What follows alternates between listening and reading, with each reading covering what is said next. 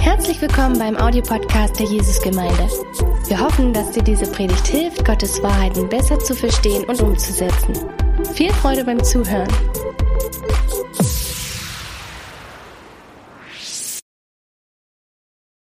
Und ich habe die, ich hab die, hab die Geschichte leider nicht wieder gefunden, aber ich habe mal gehört, gehört davon, dass ein Geistlicher aus England, der hatte ein, äh, der hat Adolf Hitler getroffen und man hat ihn dann also zurück nach England gefahren, das war, irgendwie ein Pfarrer oder ein Priester oder irgend sowas, hat man den gefragt, hat gesagt, Mensch, wie war das, Adolf Hitler zu treffen? Und man, die ganze Gesellschaft hat gewartet, dass der, dass der sagt, das war ein, ein zähnefletschendes Monster, habe ich gesehen. Und die Person sagt, ich habe ein Ebenbild Gottes getroffen. Das soll jetzt keine Sympathie für Adolf Hitler auslösen, sondern das soll demonstrieren, dass du nicht daran festmachen kannst, was gut und böse ist, an dem Eindruck, an der Person, die du von der Person hast.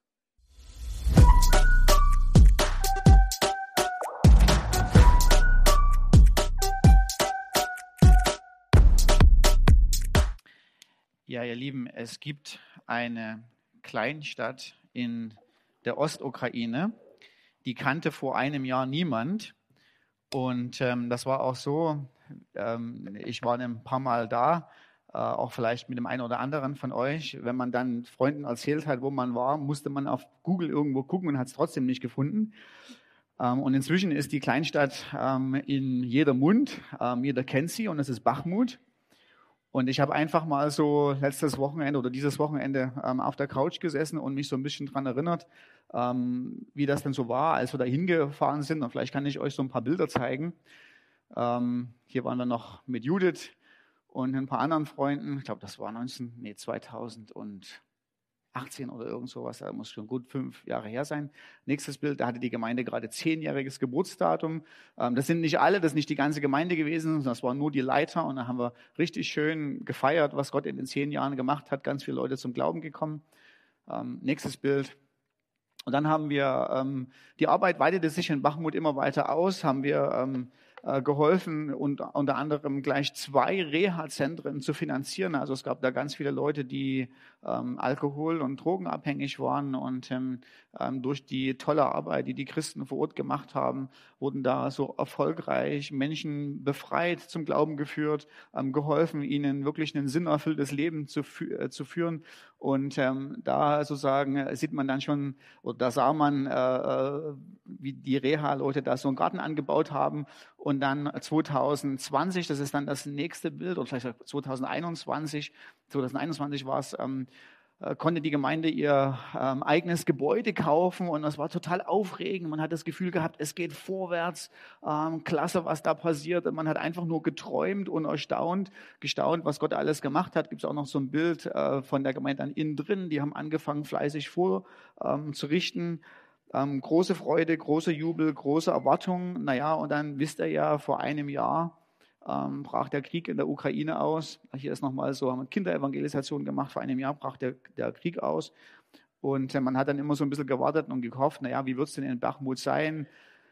Was wird werden? Ähm, und inzwischen muss man mal ganz ehrlich sagen, wenn man das jetzt so anguckt, die Stadt ist ein Ruinenfeld. Und es ist jetzt völlig egal, ob die Stadt irgendwann mal in russischer oder in ukrainischer Hand sein wird. Ähm, es ist völlig egal, ob es mal ähm, einen Frieden gibt. Es ist völlig egal, ob man in die Stadt zurückkommen kann oder nicht. Ähm, es wird Jahrzehnte dauern, äh, bis man da wieder sagen kann, hier ist es schön, äh, hier kann man gut leben. Und ähm, ich habe einfach da gesessen und habe überlegt, man, wie muss sich das in den Herzen derer anfühlen, die da gewohnt haben? Ähm, das ist doch wirklich so traurig. Und was macht das mit ihrer Beziehung mit Gott? Also ihr müsst euch mal vorstellen, man hat ja da Zeit investiert, man hat Lebenskraft investiert, ähm, was in Anführungsstrichen alles zerstört hat. Naja, und dann sind wir hier, ähm, uns geht es ziemlich gut. Wir bauen ein neues Gemeindezentrum, es geht vorwärts, es wächst. Mir, uns persönlich als Familie geht es gut. Wir haben unseren Sommerurlaub schon gebucht. Dreimal darf man raten, wo es hingeht. Ähm, wir haben, und dann, sag mal so, wenn man dann so fragt, ähm, so anguckt, die unterschiedlichen Schicksale, ähm, fragt sich doch schon der eine oder andere, was haben unsere ukrainischen Geschwister falsch gemacht? So, wo war denn ihr Glaube? Ja, ähm, äh, warum geht es ihnen nicht besser als uns? Und darum soll es heute so ein bisschen gehen, mit einem eigenartigen Text, nämlich den Text aus dem Hebräerbrief, Kapitel 13, von dem Vers 7 bis 17.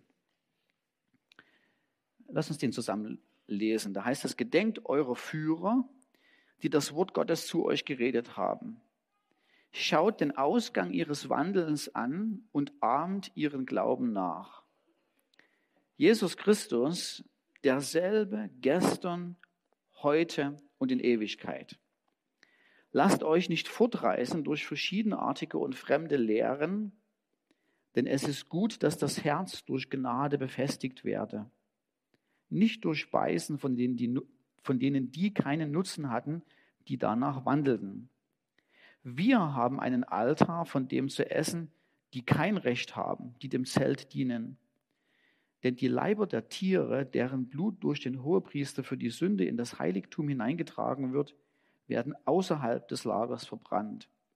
Darum hat auch Jesus, um das Volk durch sein eigenes Blut zu heiligen, außerhalb des Tores gelitten. Deshalb lasst uns zu ihm hinausgehen, außerhalb des Lagers, Lagers und seine Schmach tragen.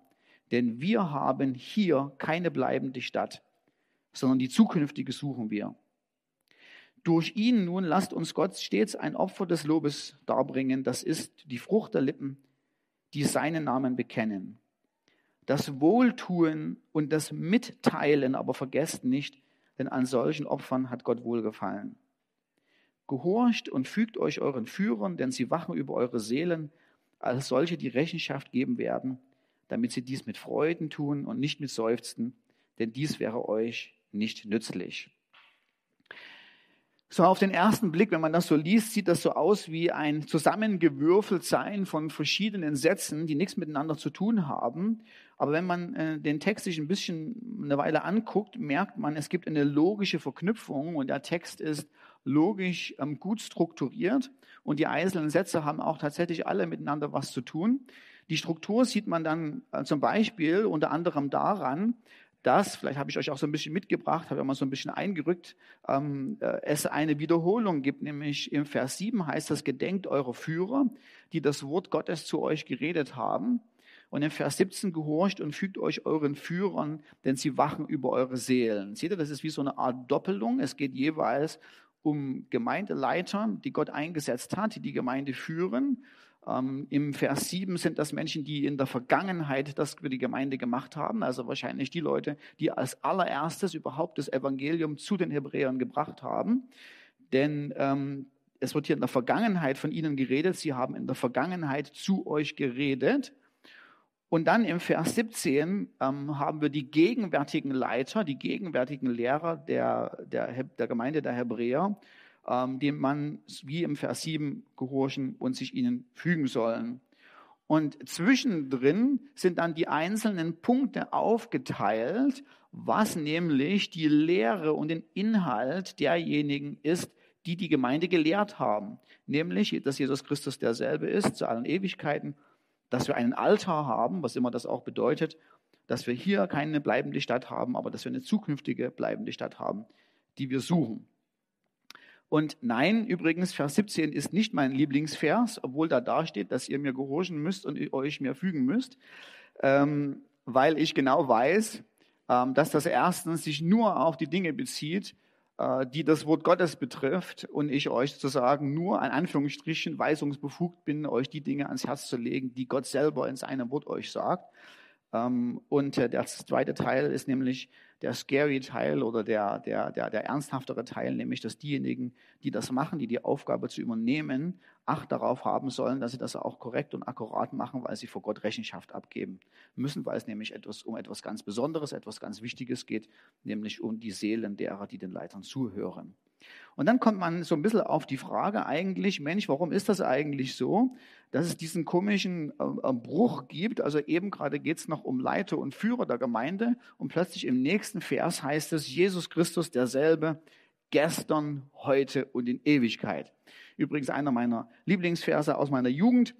Und ähm, wenn man das noch so ein bisschen so anguckt, ist das nämlich, dieser Satz kommt nicht aus dem Zusammenhang gerissen, sondern dieser Satz beschreibt im Kern dessen, was die Führer damals an die die Gemeinde sich erinnern soll, gepredigt haben. Das war, wenn du sozusagen mal fragst, du gehst in die Gemeinde rein und sagst, Mensch, liebe Hebräer, äh, ihr, erinnert ihr euch noch an die ersten, die ersten Leute, die zu euch gekommen sind, so die ersten Gemeindeleiter, so vor 20, 30, 40 Jahren oder so. Was haben die denn gepredigt? Und dann kommt die Antwort der Gemeinde, also wenn man das mal so auf einen Punkt bringt, haben die damals gepredigt, Jesus Christus derselbe, gestern, heute und in Ewigkeit. Das ist so ein bisschen so ähnlich, wie Paulus das macht. Er macht das auch im 1. Korinther 2, Vers 2 vor. So, er sagt, ich nahm mir vor, nichts anderes unter euch zu wissen, als nur Jesus Christus und ihn gekreuzigt. Das heißt, die, das ist natürlich nicht so, wenn er sagt, ich wusste nichts anderes, als ich zu euch gekommen bin, habe ich nichts anderes gepredigt, als nur Jesus Christus und ihn gepredigt und ihn gekreuzigt, heißt natürlich nicht, dass Paulus zu den Korinthern gegangen ist, das Mikrofon genommen hat und zwei Stunden lang immer nur den einen Satz gesagt hat. Jesus Christus und er gekreuzigt.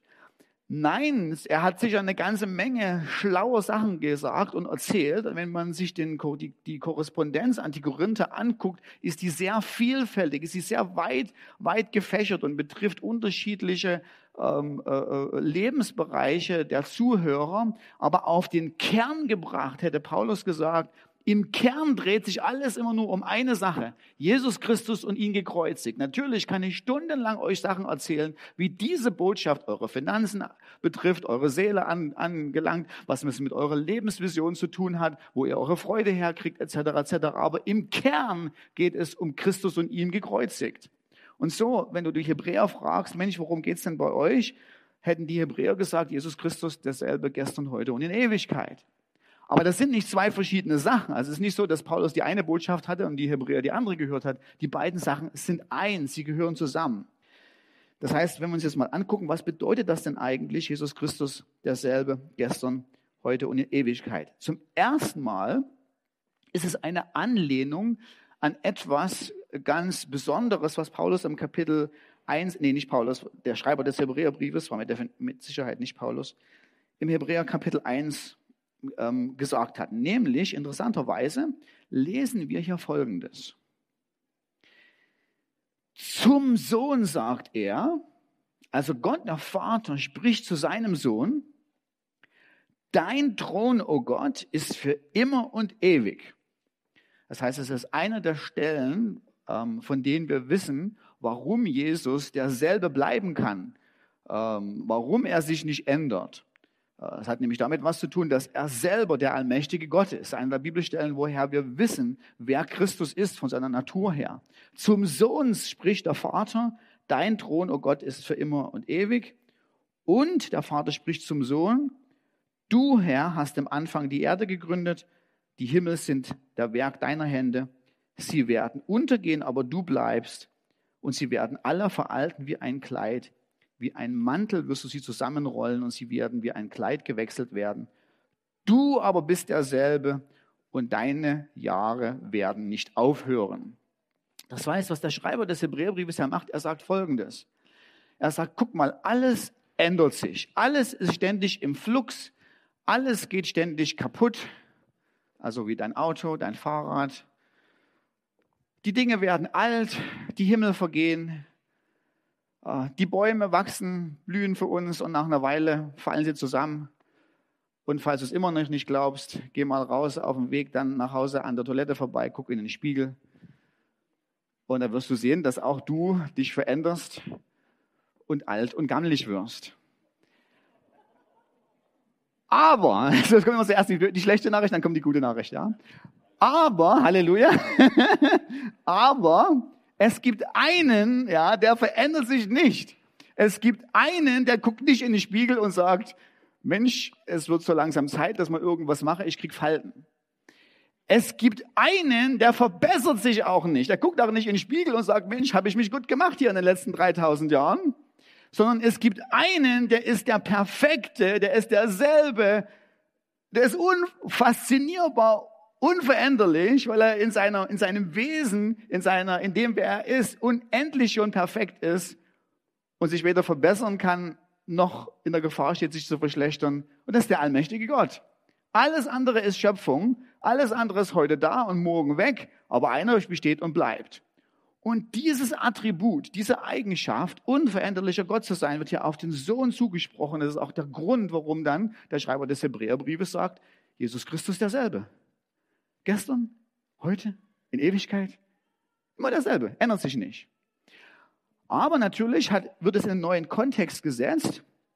Im Kapitel 13 und was der Hebräerbrief damit jetzt in dem Kapitel 13 sagen will, ist, pass mal auf, Gott hat diesen Christus als zentrale Figur der Erlösung für euch gesetzt. Er hat gesagt, das ist der, so wie, wie es Jesus das selber von sich behauptet, das ist der Weg zum Vater.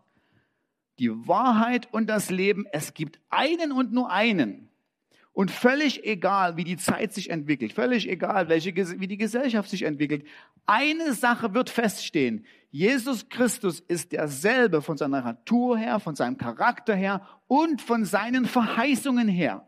Von dem, was er gesagt hat, ändert sich nicht, sondern das bleibt bestehen. So habe ich ihn gesetzt. Das ist die Botschaft. Und völlig egal, wie viel Bücher geschrieben werden, welche Podcasts aufs Internet gestellt werden, die werden alle irgendwann mal vergehen, die werden alle irgendwann mal Schnee von gestern sein. Einer bleibt und das ist Jesus Christus als der einzige Weg zum Vater und was er gesagt hat, das steht felsenfest. Halleluja. So, das ist die gute Nachricht, das so ein bisschen so, was dir hilft, über dein Vergammeltsein drüber wegzukommen weil nämlich dieser, diese eine Person, die unveränderlich ist, uns irgendwann mal einen Auferstehungskörper geben wird, der nicht unveränderlich sein wird, der wird immer besser werden, perfekt und trotzdem immer besser, aber das ist äh, ähm, was für das nächste Mal. Was als nächstes passiert ist, sagt, sagt der Schreiber des Hebräerbriefs jetzt, deshalb lasst euch nicht fortreißen durch verschiedenartige und fremde Lehren, denn es ist gut, dass das Herz durch Gnade befestigt werde und nicht durch Speisen von denen, die keinen Nutzen hatten, die danach wandeln. Das heißt, was er natürlich hier sagt, ist, Leute, bleibt bei der Botschaft von der Gnade, die ihr in Christus habt und was er für euch am Kreuz getan hat. Wenn ihr in anderen, in andere äh, so Lehren abweicht, hat das für euch absolut keinen Nutzen, ist sinnlos und nutzlos. Und natürlich, ihr erinnert euch, dass die Herausforderung im ersten Jahrhundert war, dass es die Christen Schwierigkeiten hatten. Sie wurden verfolgt, weil sie Christen waren und wollten jetzt zurück zum Judentum, weil das Judentum immer noch eine äh, vom römischen Staat sanktionierte Religion war das hat was unter anderem damit zu tun, dass Herodes der Große mal Cäsar einen unendlich großen, unendlich nicht, einen riesen Gefallen getan hat, ihn in Ägypten mal so richtig aus der Patsche geholfen hat. Und daraufhin hat Julius Cäsar und alle Nachkommen nach ihm gesagt, Mensch, die Juden, ähm, die kriegen jetzt Special-Privilegien ähm, aufgrund dessen, dass sie uns mal, als wir so richtig in der Militärpatsche waren in Ägypten, ähm, äh, ja so da rausgeholfen haben. So, das heißt, es gab eine staatliche Sanktion für Juden und die Behörden haben so langsam mitgekriegt, oh, die Christen sind vielleicht gar nicht so diese, diese typischen Juden, die, von denen sie immer behaupten. Die können wir verfolgen und die Christi Hebräer haben gesagt manchmal so auf, wir machen eigentlich einfach Folgendes, wir gehen zurück ins Judentum und glauben einfach, was das Judentum äh, äh uns anzubieten hat und damit sind wir die Verfolgung los. Naja, immer wenn es schwierig wird, versucht man halt irgendwie einen Ausweg zu finden. Und jetzt muss ich euch so, so, so ganz kurz ähm, so erklären, muss ich euch so ein bisschen so erklären, worum es eigentlich so in den nächsten Aspekt geht, weil ich dann eigentlich zurück will zu dieser fremden Lehre. Was der Hebräerbrief dann macht, er sagt folgendes, passt mal auf, Leute, wenn, wenn ihr abweicht, geht ihr ins Nichts, dann lauft ihr ins Nichts, sondern ihr müsst schon bei derselben Botschaft bleiben. Und dann macht er folgendes, er sagt, denn wir haben einen Altar. Ich habe euch mal als Symbol, also damit man so mal so, so das Gefühl kriegt, wie ein Altar aussieht, äh, einen Altar mitgebracht ähm, aus dem Archäologischen Museum in Athen. Ähm, so ein riesen fettes Teil, gab es in der Antike in unterschiedlichen Größen, meistens etwa dieselben Formen. Und natürlich auch, war auch der Altar in Jerusalem irgendwo so ein monumentaler, riesengroßer Steinblock. Und was der Hebräerbrief natürlich nicht sagt, ist, Leute, wir haben einen Altar, wer hat noch einen im Garten stehen? Also es geht ja nicht darum, wer so ein fettes Teil hat, sondern es geht darum, wenn er sagt, wir haben einen Altar, geht es darum, wir haben das, was der Altar bewirkt. Weil das ist der Sühnungsaltar. Das ist der Altar, auf dem er gleich beschreiben wird, die Priester das Sühneblut aufgetropft haben und dann Gott gesagt hat, okay, aufgrund der Sühnung haben, es ist unsere Beziehung, bin ich ist Gott nicht mehr zornig mit dir, sondern die Beziehung ist wiederhergestellt. Und was der Hebräerbrief sagt, ist, wir haben das, was ein Altar macht. Wir haben die Beziehung mit Gott. Wir haben die Sühnung Natürlich durch Jesus Christus, der derselbe ist gestern, heute und in Ewigkeit. Und wo hat er die Sühnung bewirkt?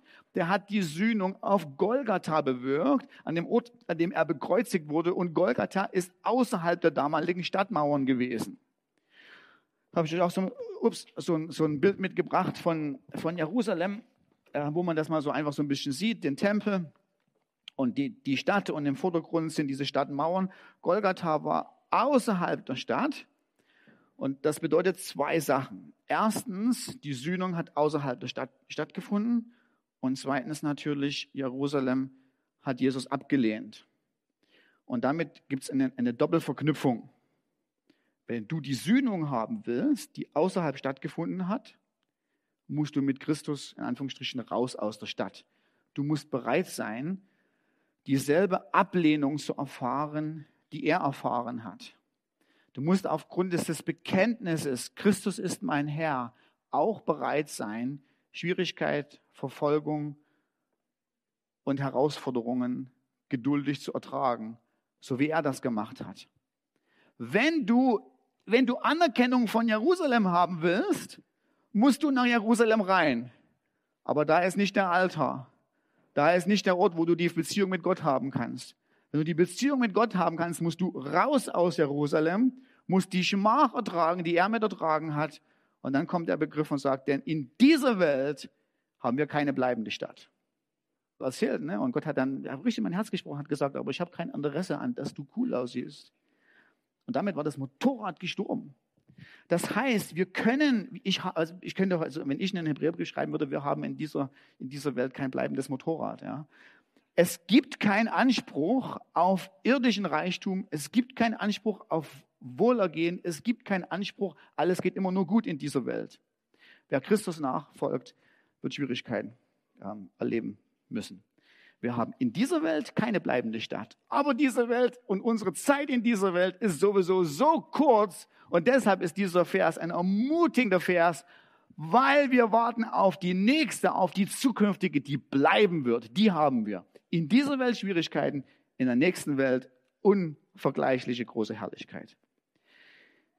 Und dann sagt er, aufgrund dessen, dass das ist, leben wir in dieser Welt nicht so, als wenn es darum geht, Sachen anzuhäufen. Es geht nicht in uns in dieser Welt so gemütlich wie möglich zu machen, uns einzurichten, dass es uns immer gut geht, sondern der Sinn in dieser Welt zu leben, ist, wie er hier schreibt, Gutes tun, teilen, Gott loben und Christus bekennen. Die vier Sachen. Vielleicht kann man dazu sagen, den Führern gehorchen, indem man auf ihre Lehre hört. Und jetzt komme ich zu unseren ukrainischen Geschwistern. Ich möchte mal, dass ihr euch so ein bisschen umguckt und sie mal anguckt. Das sind die Leute mit den grünen Kopfhörern.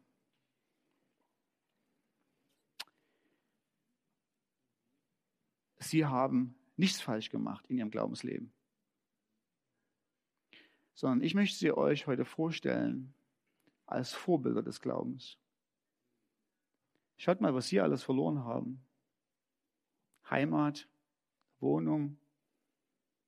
Viele von ihnen sind hier ohne ihre Ehemänner.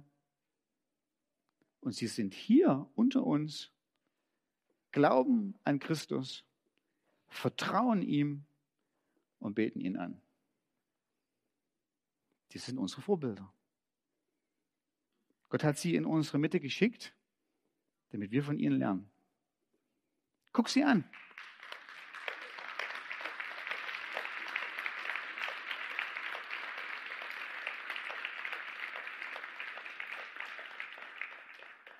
Guck sie an, wie viel Enttäuschung sie erlebt haben und guck in ihre Gesichter und in ihre Augen und hör ihnen mal zu, wenn sie dir sagen, ja, aber ich liebe Jesus. Das sind, das sind unsere Glaubenshelden, die Gott in unsere Mitte geschickt hat. Und das war Gottes Absicht, So, dass die gemeinsame Liebe, die Fürsorge füreinander, ja, so unsere Hilfe haben sie in Anspruch genommen, weil sie in Zeiten der Not waren. Und wir lernen von ihnen. Wir lernen von ihrem Glauben, wenn es schwierig ist, an Christus festzuhalten. Sie machen das gut. Und ich glaube, dass Gott über ihr Leben sagt, genau dasselbe, was er über Abraham gesagt hat. Abraham hatte in dieser Welt auch keine bleibende Stadt, sondern er hat auf die Verheißung vertraut, als es schwierig, als es schwierig war und als er das Erbe hier in dieser Welt noch nicht gesehen hat. Und, und über, Gott, über Abraham hat Gott gesagt, ich schäme mich ihrer nicht, ihr Gott genannt zu werden, denn ich habe ihnen eine Stadt bereitet. Und ich sage euch, ich glaube, dass Gott über euch ausspricht, liebe ukrainischen Geschwister. Ich schäme mich nicht über euch, sondern ich bin stolz über euch. Und wenn ihr alles verloren habt, ich habe für euch eine Stadt bereitet in der Zukunft. Ich bin stolz auf euch. Und wisst ihr, was mich unter, über anderen am, am meisten über die Ukrainer beeindruckt hat? Als die, als die ersten Ukrainer ankamen, vor ungefähr einem Jahr, haben wir, da oben, haben wir da oben gesessen und wir haben Kaffee getrunken. Und mehrere Frauen haben mich gefragt, was kann ich tun, um zu helfen? Und ich habe gedacht, die sind eben gerade geflohen mit einem halben Köfferchen, kommen hier an mit nichts. Und die erste Frage ist, was kann ich tun, um zu helfen? Was kann ich, wo kann ich Gutes tun? Und ich muss auch da sagen, in dem Fall waren sie wieder die absoluten Glaubenshelden für mich. Weil ist es nicht interessant? Schaut mal, was, der, was Paulus hier sagt. Er sagt, worum es in dieser Welt geht, lasst uns weiter teilen und Gutes tun. Zu welchen Leuten sagt er das denn? Das sagt er nicht zu den Leuten, die im Sessel sitzen und sagen, ja, mir geht's prima, einwandfrei. Das sagt er zu den Hebräern, von denen wir gerade gehört haben, dass sie selber in Schwierigkeiten sind, dass sie selber Herausforderungen erleben, erleben. Zu den Leuten sagt er, dass sie nicht aufhören, Gutes zu tun. Ist nicht interessant? Der Mensch denkt natürlich zuallererst immer, wenn meine Bedürfnisse alle befriedigt sind, wenn ich erst alle meine Motorräder habe, die ich immer haben wollte, dann überlege ich, ob ich ein bisschen teilen kann. er sagt, in unseren Schwierigkeiten, in unseren Herausforderungen wollen wir nicht aufhören, Gutes zu tun. So, und jetzt habe ich noch zehn Minuten, ähm, um euch ähm, äh, so ein bisschen sensibel zu machen für lasst euch nicht fortreisen durch verschiedenartige und fremde Lehren. Ja, wir haben natürlich nicht die Herausforderung heute hier in Dresden dass wir uns zurück, zum, zurück ins Judentum gehen. Also erstens sind die allermeisten von euch Heiden, so Nachkommen von Barbaren, die im Teutoburger Wald die Römer auf den Kopf gehauen haben. Ähm, das heißt, denn zurück geht es sowieso nichts. Ja. Ähm, und sagen wir so, äh, so, so Legalismus ist sowieso nicht unser Ding. Wir wollen gerne lieber noch mehr Freiheit haben und noch mehr das tun und lassen, was uns eigentlich, was wir eigentlich wollen. So, das ist für uns überhaupt nicht attraktiv. Aber es ist nicht so, dass wir keine Versuchung haben oder dass die Gemeinde nicht versucht ist, auch in fremde Lehren abzuweichen. Also ich kenne kein Beispiel aus unserer Gemeinde. Ich rede nicht über jemanden, den ich mir hier so rauspicke und jetzt mal sozusagen, ihr alle müsst drüber leiden, aufgrund dass ich ein schlechtes Seelsorgegespräch hatte. Äh, sondern es geht um ein, ein allgemeines Sensibilisieren aufgrund dessen, dass wieder mal in Amerika es eine neue Welle gibt. Und es ist übrig so, dass, das kann, man, kann, ich schon, kann ich euch jetzt eine Prophetie geben, die wird nach Deutschland kommen. Ähm, immer was so in Amerika passiert, theologisch, welche Bücher geschrieben werden, das dauerte früher fünf Jahre, jetzt wird der Zeitraum immer kürzer, weil es halt schneller geht, die Bücher zu übersetzen. Die kommen zu uns. Es wird zu uns kommen. Ähm, die Bücher werden in unseren Buchregalen sein und die Fragen werden in unserer Gemeinde auftauchen. Und ich möchte euch sensibilisieren mit etwas, was meiner Meinung nach eine dieser fremden Lehre ist, die die Gemeinde versucht ist, dran abzuweichen. Und das ist die Lehre vom progressiven Christentum. Wenn du es noch nicht gehört hast, gesegnet bist du. Ähm, aber du wirst davon hören. Du wirst davon hören, garantiere ich dir. Okay, lass mich euch so ein bisschen vorstellen, was progressives Christentum ist. Im Kern beschreibt progressives Christentum, dass das Christentum, nämlich was wir glauben, sich immer weiter entwickelt. Das heißt, Christentum ist nicht starr, die Lehre ist nicht starr, was wir glauben ist nicht starr, sondern immer wenn Glaube herausgefordert ist mit unserer Lebenssituation und wir merken, oh, das passt entweder mit meiner Lebenssituation nicht oder das passt mir nicht, dann muss sich etwas verändern.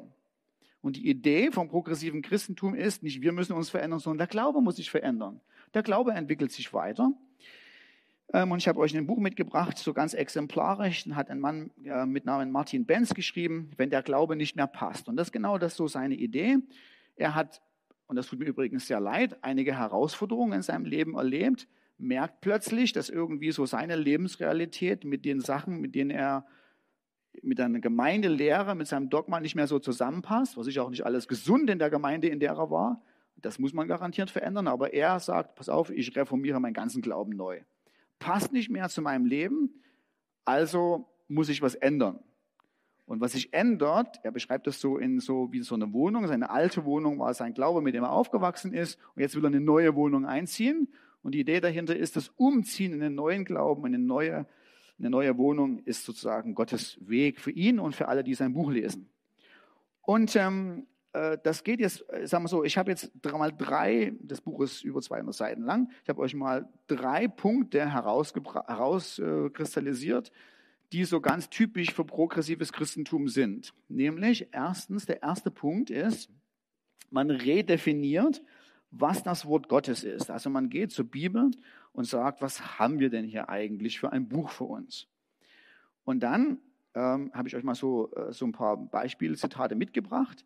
Ähm, sagt also unser, unser Buchautor äh, Martin Benz zum Beispiel, die Bibel ist weniger ein Text der Fakten und historischen Tatsachen, sondern vielmehr ein Buch von poetischer Wahrheit. Und das klingt doch erstmal ziemlich gut. Also wer möchte nicht ein Buch poetischer Wahrheit bei sich zu Hause haben? Da denkst du doch, oh, ist doch eigentlich klasse.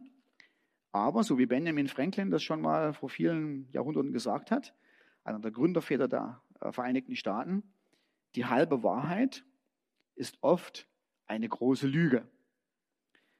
Denn was unser, was unser Buchautor dann beschreibt, ist Folgendes, was er nämlich damit meint mit poetischer Wahrheit. Er meint damit, dass die Bibel ein Buch ist, wo Menschen in der Vergangenheit ihre subjektiven Gottesbilder und ihr religiöses Empfinden zum Ausdruck gebracht haben.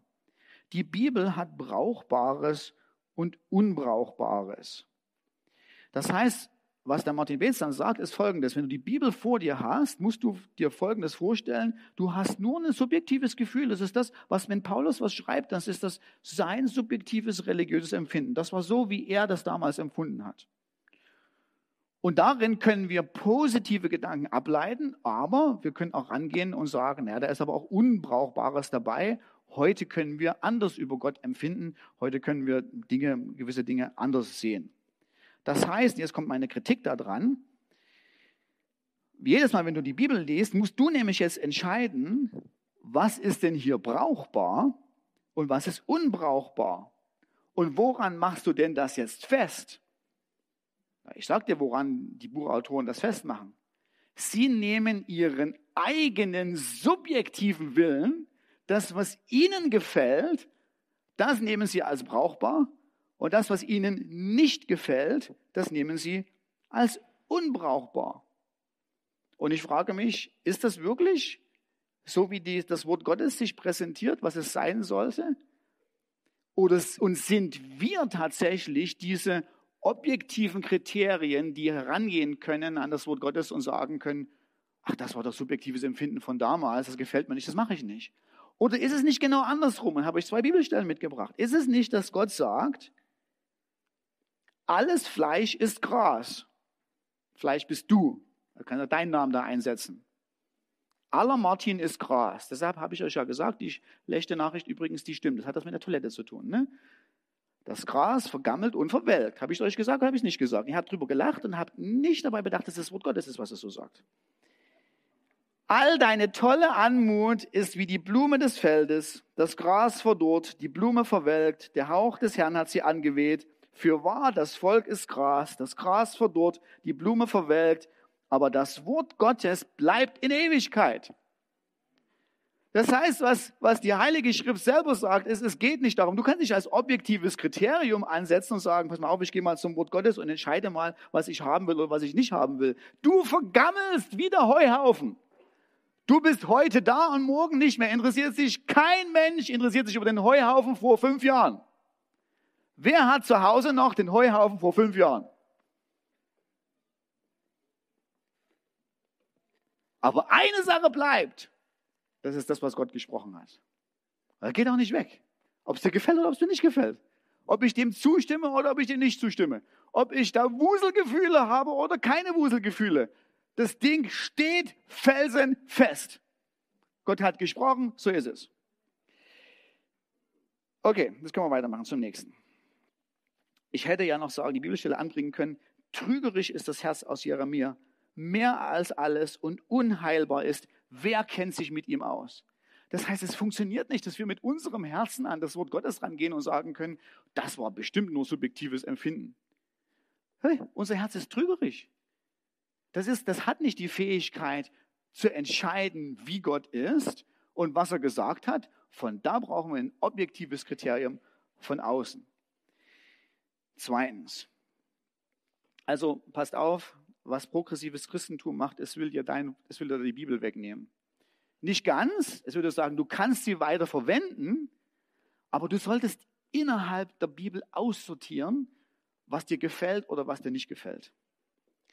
Zweitens, was angegriffen wird im progressiven Christentum sind biblische Moralvorstellungen. Na gut, deshalb hat man das überhaupt mit der Bibel gemacht. Warum doktert man überhaupt an diesem Teil drumherum? Weil man natürlich gewisse Dinge nicht mag, was der Text sagt. Und hier sagt progressives Christentum durch Benz, unseren Buchautor seit 171, pass mal auf, Gott ist bereit, in seiner Beziehung zu den Menschen seinen Willen anzupassen. Also, ähm, die Aussage ist, pass mal auf, Gott kann, wenn er sagt, du sollst nicht stehlen, das kann für früher gemeint sein, als die Leute gesagt haben, Mensch, es ist eigentlich nicht gut, den anderen Leuten weg, was wegzunehmen. Aber wenn die Gesellschaft sich anpasst und wenn die Gesellschaft irgendwo mal dahin kommt und sagen würde, Mensch, hat aber auch eigentlich ein paar Vorteile, wenn man klaut, dann könnte Gott auch sagen, na ja, pass mal auf, das ist ja nicht in Stein gemeißelt. Ähm, und ihr habt ja sowieso, haben wir schon darüber geredet mit dem Wort Gottes, wir können ja sowieso entscheiden, das war subjektives Empfinden, wie die damals gedacht haben. Lass uns doch jetzt so okay machen, dass man Sachen einfach so stibitzt. Und natürlich, übrigens geht es natürlich nicht um Klauen, weil unsere Gesellschaft keine neue Ethik des Klauens braucht, sondern man merkt ja gleich, woher der Hase, wo der Hase hinhoppelt oder woher der Wind weht.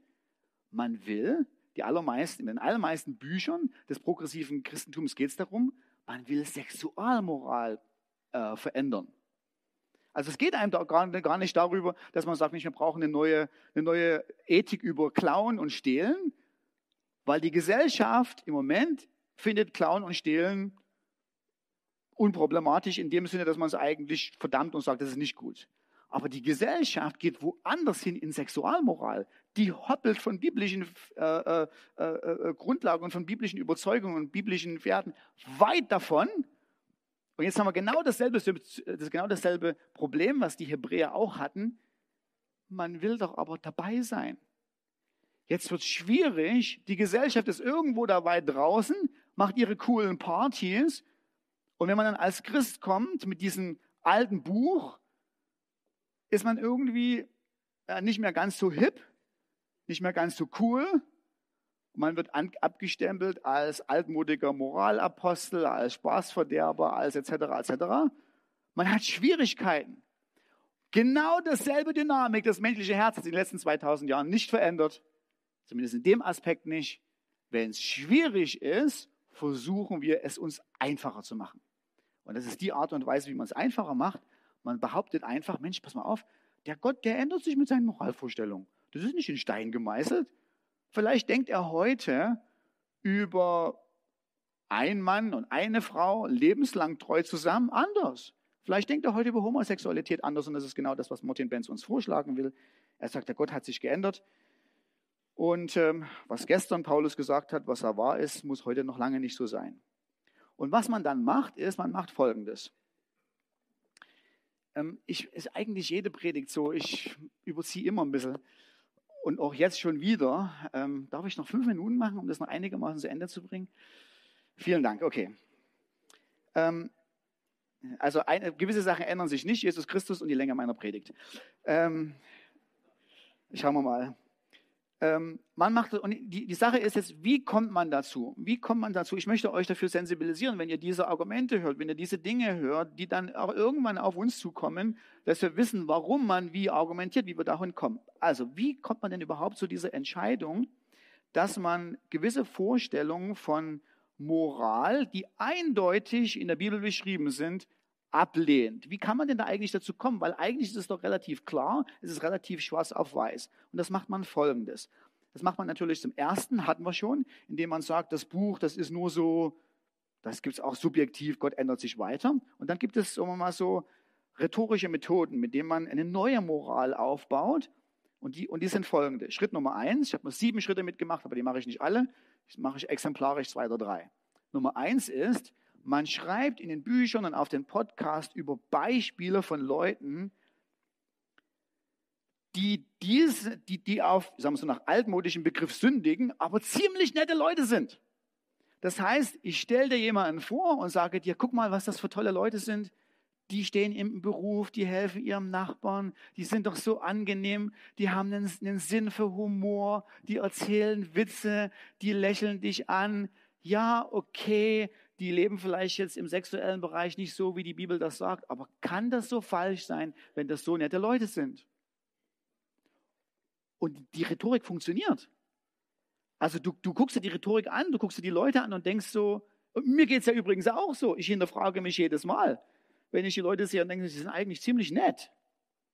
Eigentlich ziemlich, ziemlich tolle Leute. Aber ist euch schon mal Folgendes aufgefallen? Wenn die Kriminalpolizei nach einem Sexualverbrecher zum Beispiel sucht, also jemanden, der irgendwie ein Kind aufführt, äh, entführt hat und das vielleicht so umgebracht hat, warum suchen die denn nicht einfach nach der unangenehmsten Persönlichkeit im Dorf? Warum setzen die sich nicht so hin und sagen, na, also zu so einem Verbrechen sind also nur, das müssen ja, können ja nur herzlose, Spaßverderber, miesepetrische sein, wer ist der unbeliebteste Mann im Dorf, der muss es gewesen sein. Nein, ist euch schon mal aufgefallen, wenn man immer dann berichtet, man bin Übeltäter beschnappt, dass die Nachbarn aus allen Wolken fallen und sagen, oh, der war so nett, der hat ja meinen Rasen gemäht, das kann der doch gar nicht gemacht haben. Ja, das widerspiegelt folgende Tatsache. Ziemlich nette Menschen können, können ziemlich böse Sachen tun. Und das Kriterium ist nicht nur miesepetrische Sachen, miesepetrische Leute sündigen, sondern was Sünde ist, wird nicht festgestellt, wie nett die Leute sind, sondern was Gott sagt darüber, wie er darüber denkt. Ja, ich weiß nicht, ob nicht aufgefallen ist, aber, aber Goebbels war ein ziemlich liebevoller Familienvater. Es gibt auch einige Fotos von ihm und seiner Familie. Sieht ziemlich nett aus. Und ich habe die, hab die, hab die Geschichte leider nicht wieder gefunden, aber ich habe mal gehört, gehört davon, dass ein Geistlicher aus England, der hatte ein, äh, der hat Adolf Hitler getroffen und man hat ihn dann also zurück nach England gefahren. Das war, war irgendwie ein Pfarrer oder ein Priester oder irgend sowas. Hat man den gefragt, hat gesagt, Mensch, wie war das, Adolf Hitler zu treffen? Und man, die ganze Gesellschaft hat gewartet, dass der, dass der sagt, das war ein, ein zähnefletschendes Monster, habe ich gesehen. Und die Person sagt, ich habe ein Ebenbild Gottes getroffen. Das soll jetzt keine Sympathie für Adolf Hitler auslösen, sondern das soll demonstrieren, dass du nicht daran festmachen kannst, was gut und böse ist, an dem Eindruck, an der Person, die du von der Person hast. Sondern es wird auf anderen Kriterien entschieden, was richtig und was falsch ist. Schritt Nummer zwei ist, die Autoren bestehen meistens darauf, dass größere Sorgen hat als deine kleine, kleine sexuelle Sünde. Ein anderer Autor, zum Beispiel Gulli, schreibt hier, wisst ihr Freunde, ich glaube, Gott hat größere Sorgen. Lasst uns einfach dankbar sein, dass ihr einander habt und einfach so weitermachen, wie alles nichts wäre. Das ist tatsächlich ein Phänomen des progressiven Christentums. Es stellt Gott als einen ganz entspannten Gesellen dar, eine kuschelige Großvaterfigur, der sich in keinerlei Leben einmischen will, sondern eigentlich nur will, dass alle Leute glücklich sind. Naja, man will den heiligen Gott den man im Neuen Testament und im Alten Testament sieht, ja sowieso nicht haben, weil das subjektives Empfinden von früher ist. Schritt Nummer vier, ich überspringe so ein bisschen. Was richtig oder falsch ist, wird, ob, wird oftmals oder wird entschieden danach, ob deine Tat tiefe Liebe zeigt.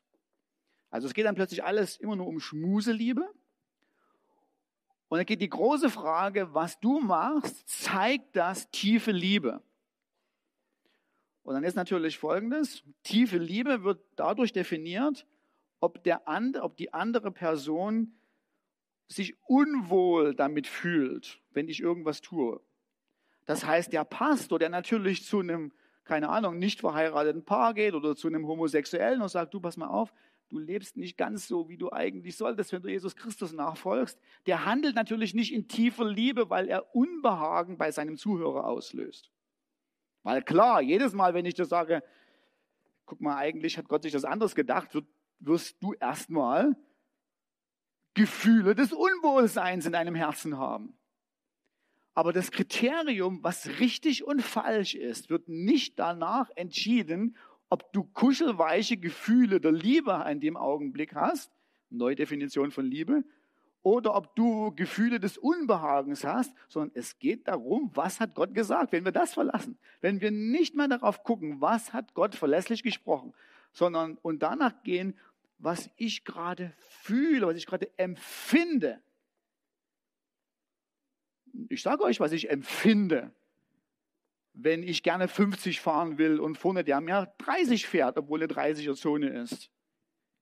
Aber nur weil ich das fühle, bin ich noch lange nicht im Recht und ich weiß das auch. Schritt Nummer 5.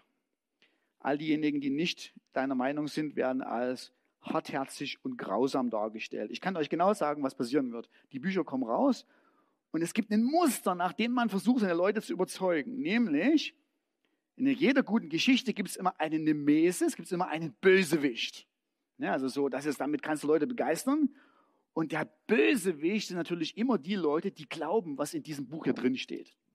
Und den beschreibt man dann nach so einem Strohmann-Prinzip, nennt man das als hartherzig, unbarmherzig, Spaßkiller. Das heißt, dann werden Geschichten entweder wahr oder erfunden geschrieben von jemandem, Person A, die nicht nach dem Wort Gottes handelt. Und derjenige, der ihnen das zeigen will, der die Predigt hier vorne hält oder der sie zu Hause besucht und sagt, du guck mal, eigentlich bedeutet doch Jüngerschaft nicht dies und das, wird dargestellt als unbarmherzig, die die Person, der, der nur Schlechtes will, der keine, der, der, der schlechte Motive hat. Naja, ist okay, ihr habt das Prinzip verstanden. Aber das ähm, funktioniert auch nicht so. Was richtig und was falsch ist, wird nicht dadurch entschieden, wie die Leute, die richtig und falsch uns nahebringen, drauf sind. Naja, und als letzten, als letzten Punkt, Schritt Nummer 6, wird natürlich immer darauf bestanden, dass Jesus Christus auf deiner Seite ist. Und das Interessante macht man auf der Art und Weise, dass man ein Aspekt von Jesus kommuniziert, nämlich entweder sein Essen oder, oder sein, sein Nicht-Verdammen der Sünderin in Johannes 8 oder seine Gemeinschaft, die er mit der sündigen Frau in Lukas Kapitel 7 hat. Und er wird immer gefragt, Mensch, wie hat denn Jesus gehandelt? Und er sagt, ja, Mensch, der hat alle Leute angenommen. Der hat zu der Frau nicht gesagt, du, du darfst aber jetzt nicht hierher, weil du eine Sünderin bist, sondern die durfte einfach bei ihm sein. Die durfte seine Füße salben. Und zu der Ehebrecherin hat er gesagt, du, ich verdamme mich nicht. Was man aber weglässt, ist der Jesus, der ein Vers danach gesagt hat zu der Ehebrecherin, gehe dahin und sündige nicht mehr. Weil das ist nämlich jetzt plötzlich subjektives Empfinden der damaligen Zeit gewesen. Okay, ihr versteht so langsam, wie das Ganze, wie, wo der Wasserhase hinläuft. Als letzter Punkt, was natürlich, ähm, was natürlich äh, angegriffen wird, ist nicht, dann nur, der, nicht nur die Moral, sondern ist Jesus Christus selber, wer er ist. Und auch hier ähm, schreibt unser Buchautor unter anderem, hey, das klingt so gut. Wir brauchen eine tiefe Offenbarung von Jesus. Er und er allein offenbart uns Gott. Naja, Toll. Tolle Halbwahrheit. Eine große Lüge. Weil was das nämlich sagt ist, ich brauche einen Apostel Paulus nicht. Ich brauche Petrus nicht. Ich brauche das Neue Testament nicht. Ich will nur Jesus haben. Aber woher kennen wir denn diesen Jesus? Und welchen Jesus willst du haben? Und wenn du dann wirklich nachfragst, willst du nämlich nur ein ganz kleines Stück von dem Jesus haben. Du willst den Jesus aus Lukas 12 und aus Johannes Kapitel 8. Derjenige, der Zeit mit den Sündern verbringt und sagt, es ist alles okay. Das ist das einzige Stück Jesus, von dem du, von, das du noch zulässt. Aber ist das der wahre Jesus? Und wenn du nämlich dann diese Bücher liest, ist ein ganz interessantes Phänomen. Wisst ihr, wie dieser Jesus aussieht, der uns hier nahegebracht werden soll? Und übrigens, so ganz nebenbei, progressives Christentum ist keine Neuerfindung, sondern das ist eigentlich, das ist so die alte Leier von früher, das ist liberales Christentum, das ist Emerging Church, nur jetzt nochmal mit einem neuen Anstrich drauf, also mit neuen Worten, mit neuer Rhetorik. Und wisst ihr, wie dieser Jesus in diesen unterschiedlichen theologischen Konzepten aus den unterschiedlichen Zeiten jeweils aussieht? Wenn du den liberalen Jesus, den hat man ungefähr so im 19. Jahrhundert erfunden, wenn du dir den anguckst und sagst, was ist das so für ein Typ, dann sieht der aus wie jemand aus dem 19. Jahrhundert. Jemand, der nicht an Wunder glaubt, der sagt, es gibt keine Wunder, aber moralisch noch die Werte des 19. Jahrhunderts hat. Dieselbe Theologie im 20. Jahrhundert, dieselbe Prämisse, derselbe Umgang mit demselben Wort Gottes. Bei Emerging Church, wie sieht der Jesus von Emerging Church aus? Falls ihr das nicht wisst, war eine, so eine ähnliche Bewegung, eigenartige Bewegung ungefähr vor 30 Jahren. Der sah aus wie die Leute vor 30 Jahren. Der hat gedacht und gefühlt wie der US-Amerikaner vor 30 Jahren. Und der Jesus des progressiven Christentums, wie sieht der aus? Der sieht aus wie ein US-Amerikaner 2023. Pro Umwelt, Vegetarier, aber tolerant, wenn es um, um sexuelle Verfehlungen geht. Das ist ein neuer Jesus. Und ist es nicht eigenartig, dass dieser Jesus so aussieht und ziemlich wenig, meiner Meinung nach, ins erste Jahrhundert passt? Also ich kann mir schlecht einen Klimaaktivisten in Jerusalem im ersten Jahrhundert vorstellen dem das eigentlich völlig egal ist, was wir heute so für Sexualmoral haben. Es, dieser Jesus ist ein Produkt unserer heutigen Zeit. Und so ist progressives Christentum, jetzt muss ich zum Ende kommen. Genau das übrigens, was wir hier im Hebräerbrief im Kapitel 13 haben. Wenn du mal sehen willst, ob die Bibel noch aktuell, brandaktuell ist, ja, die Zeiten werden sich, die ändern sich nicht. Im ersten Jahrhundert hatten wir das, wenn es schwierig ist, sucht das menschliche Herz den Ausweg. Und im 21. Jahrhundert ist es genau dasselbe. Wenn es schwierig ist, wollen wir das nicht und wir suchen uns nach einem schnellen Ausweg. Aber der Hebräerbrief sagt folgendes. Geh nicht, den, geh nicht den schnellen Ausweg, sondern bleib bei dem echten und wahren Jesus. Ihm nachzufolgen bedeutet manchmal seinen Schmach zu ertragen, bedeutet außerhalb der Stadt zu sein. Aber ihm nachzufolgen bedeutet, wir haben ein Alter, wir haben Versöhnung mit Gott, wir haben eine zukünftige Stadt. Wir haben Verheißungen der Herrlichkeit. Ihm nachzufolgen ist hier manchmal schwer, aber es lohnt sich. Und deshalb ist sozusagen mein Abschlussplädoyer, lass uns zu Hause nochmal Hebräer 13 lesen und lass uns mal schauen, ob wir diese vier oder fünf Punkte machen können, die der Hebräerbrief sagt. Wenn es schwierig ist, teilen nicht vergessen, Gutes tun, Lobpreis Gott geben, Christus bekennen und auf die, auf die Führer horchen. Und im Führer geht es nicht um die Leute, die hier vorne stehen. Es geht nicht um meine Person, es geht nicht um Alve oder wer hier immer umsteht, sondern es geht darum, man soll diesen Führern übrigens nur gehorchen, solange sie das Zentrum, was da drin ist, auch wirklich predigen. Sobald das, was da drin ist, Jesus Christus derselbe, gestern, heute in Ewigkeit, nicht mehr gepredigt wird, kannst du auch mit gutem Gewissen diese Führer verlassen und dahin gehen, wo Jesus wirklich derselbe ist. Gestern, heute und in Ewigkeit. Wir vergammeln, er nicht. Halleluja. Amen. Okay.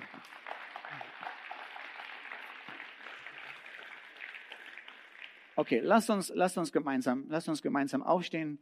Und ich denke, es ist gut, einfach so mit diesem Abschlusslied zusammen Gott zu loben und zu, und zu sagen, wir danken dir, dass wir in dir, dass wir zu dir aufschauen können, dass wir in dir einen Gott haben, der sich nicht verändert, dessen Weisungen nicht heute Hü und morgen Hot sind. Heute verändert sich und morgen bist du schon auf der falschen, falschen Seite der Geschichte, sondern wir haben einen Gott, der bleibt bei dem, was er versprochen hat und was er gesprochen hat. Auf das, was er ist und was er sagt, können wir uns verlassen. Amen.